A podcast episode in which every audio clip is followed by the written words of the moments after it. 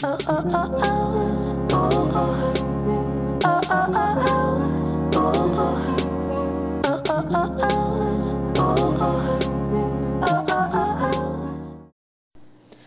大家好，我是凯利哥。上一集带大家去参观了彼得的家，还有五饼二鱼堂，就是当初耶稣在那边显神机，他用五个饼跟两条鱼。喂饱了五千人的一个神机故事。今天呢，我们要来到了就是圣母玛利亚的天使报喜堂。我觉得在以色列旅行真的很有趣，就是会有很多你意想不到的神机故事。然后我个人对于这样的神机故事就是非常的喜欢。虽然我没有信奉任何的宗教，但是我就很喜欢听这样子显神机的故事，尤其是人又在当地。在以色列，其实三百六十五天里面有三百六十天是不下雨的，就算一下雨，也是一下下就停了。但是没想到，竟然让我们碰到下雨。我去以色列之前，我甚至还一度觉得自己幻想以色列没有冬天。就一下车，天哪，也太冷了吧！我的行李箱里面就十二月呃二十五号左右的天气，我还行李箱里面全部都带短袖的。我就想说，以色列应该没有冬天。我。不知道自己哪来的愚蠢想法。好，今天呢，要要带大家到呃圣母玛利亚显神机的地方。哎，其实也不是他显神机，是也是耶稣显神机的地方嘛。我们就穿过了一个小镇，那就到了一个教堂前面。这个教堂呢，它就是比较高的教堂，跟之前的教堂看的不太一样。它是大概看起来是两层楼的教堂，然后旁边有另外两个钟楼这样子，也是小型的教堂，不是很大。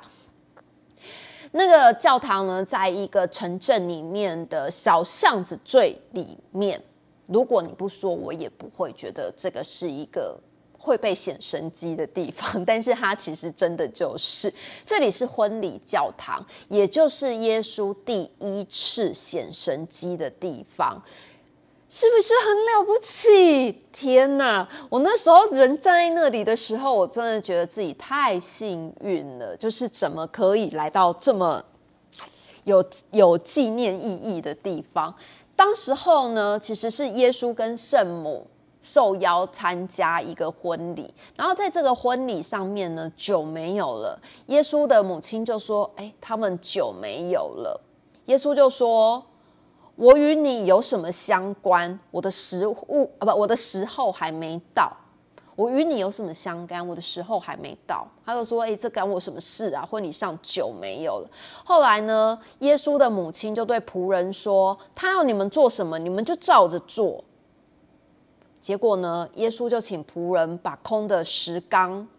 就是那个以前以前装水的那种石缸，他说：“你把这空的石缸都装满水，接着呢，他就把这些水都变成了上等的美酒。”哇！你有没有突然想到一件事？就是耶稣就是在欧洲里面很常会出现的一幅画，就是那个场景，就是很多很多的人是一个宴会的场合，然后就是欧洲这样，然后耶稣就坐在桌子。长桌的某一个地方，结果呢，那些水通通都变成酒。我不确定那个是不是这个场景呐？加纳的婚礼吗？好像是哎。天哪，就好像是哎，然后他就是他就是自己讲完自己觉得哇天哪，他好像就是在叙述这个场景，然后当时候的那个事情发生的地方就是在这个教堂里面，婚礼教堂。那在这个教堂的里面呢，其实你也不要以为里面有什么富丽堂皇，然后什么罗马做什么都没有，就是一个空空荡荡的、很淳朴的教堂。在那里面呢，我们会看到有一些石缸，当时候的石缸，你知道那个石缸啊有多石缸吗？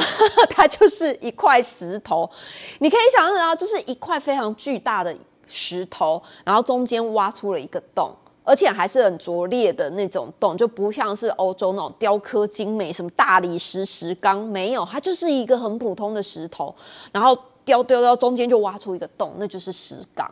所以那个时候就是就是这样。而且以前教堂啊，这个地方其实不是教堂，就是当时候那个婚礼的时候，这个地方是不是教堂？那个地方是一个人的酒，一个人的家，不是一个人的酒，一个人的家。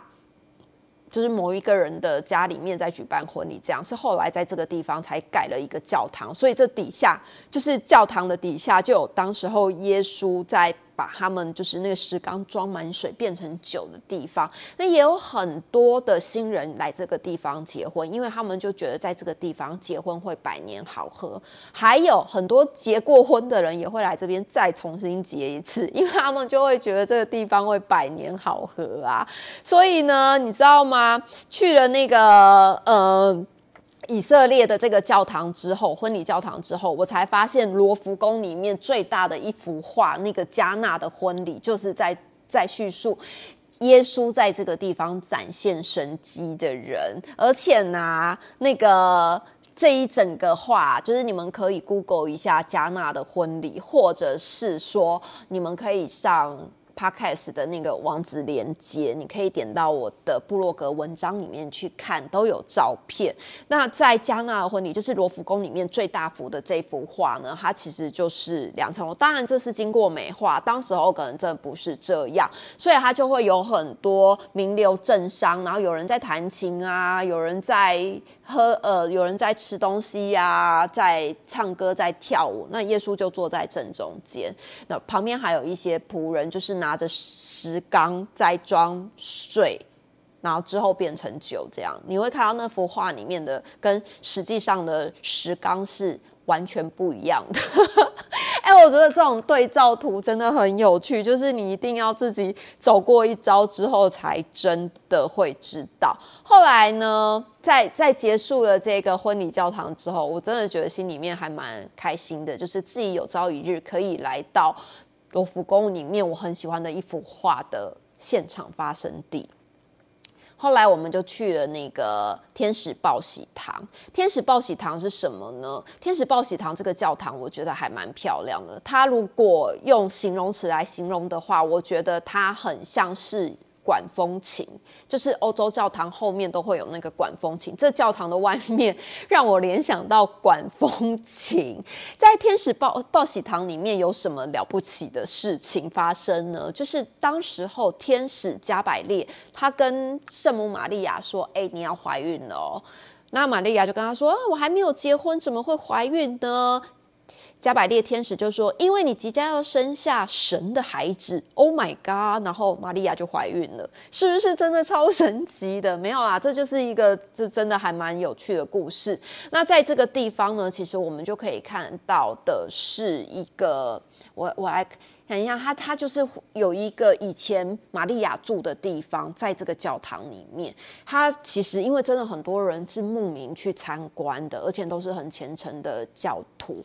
我们在排队要走的时候，其实很多人在这个地方流泪，就是在这里，然后祈祷的时候就流下眼泪。他们就是会排成一列，所有的人就是要依序进去，然后依序走出来，就不能不太不太能在那个地方停留待太久。所以我们就会看到。在一个教堂的正中间有一个凹下去的地，然后再往里面一点点，你就可以看到一个保留下来的石石屋子的一部分，石房子的一部分，然后里面就是一个用手凿出来的那个居家环境啊，因为它旁边其实也都有保留下来一部分的。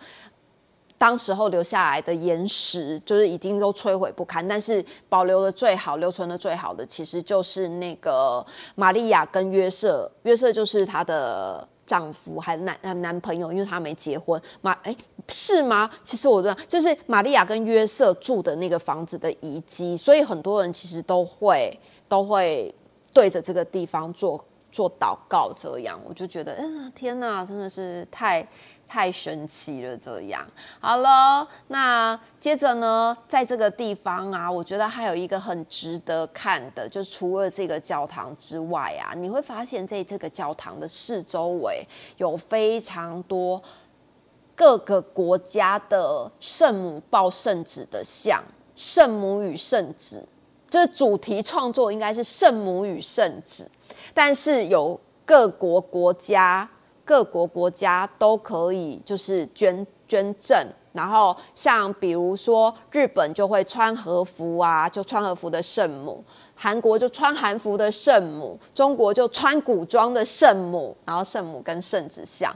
可是有一个啊，是立体的哦，实体的哦，我觉得超酷的。它是来自于台湾的，因为其实很多人都是马赛克画或是画上去的，可是台湾的是。在一个 VIP 室里面，然后那它是整个是立体的，你可以想象得到，这个圣母她穿着是有一点点像马祖的衣服，台湾的马祖，然后头上就是戴那个马祖的那个东东海的那种东西，就是头帽，我不知道那怎么形容哎，就是以前我们要。看古装剧，然后要结婚的那个凤冠就是那个样子，然后或者是你去庙里面看妈祖头上戴的那个就是这样，然后就觉得天哪，太有趣了！台湾人真的很有创意耶。然后还有像是哦，还有一个很特别的是，你知道，因为毕竟可以被选到这里面去摆放的，都是还蛮。我觉得是一个荣耀吧，所以像是日本的圣母跟圣子啊，你知道那个圣母就是穿和服，然后圣子就耶稣嘛，他就是桃太郎的那个样子。我这样讲好大不敬哦，但是我看起来就是这样啊。在圣母的衣服上面有珍珠，就一颗一颗，然后都是真正的珍珠哦，全部都是哦。那包括。呃，西班牙的加泰隆尼亚地区，在西班牙加泰隆尼亚旅行的时候，我们有去参观了一个黑色圣母、黑面圣母。黑面圣母也是非常显灵的一个黑色圣母，就是有有生病的人都会去那个地方祈求圣母的保佑等等的。所以呢，西班牙加泰隆尼亚地区来的那个圣母就是他们家的黑色圣母，其实一看就知道，我觉得真的很很棒。那还有美国的也很特别，美国的圣母跟圣子像呢，它其实是用第一艘登月的太空梭推进器的废弃燃料制成的。哎。你看，这真的没有讲，导游没有讲，怎么会知道？就是完全不知道。那德国的这一幅呢？德国送的圣母跟圣子其实也很有意义哦。你看哦，他的这一幅啊，就是呃，我形容一下，就是德国的这一幅画是圣母的左手跟右手各抱着一个孩子，这孩子是站着的，然后一个男生，一个女生。在两个孩子的中间有一一道墙，水泥水泥墙，然后这孩子的下面的手是牵着的，等于圣母左右两边各一个孩子，圣母的手搭在他们的肩上，两个孩子的手也是牵着手，可是中间有一道墙，这两个孩子其实是代表东柏林跟西柏林，孩子中间的那道墙就是柏林围墙，所以呢，这个。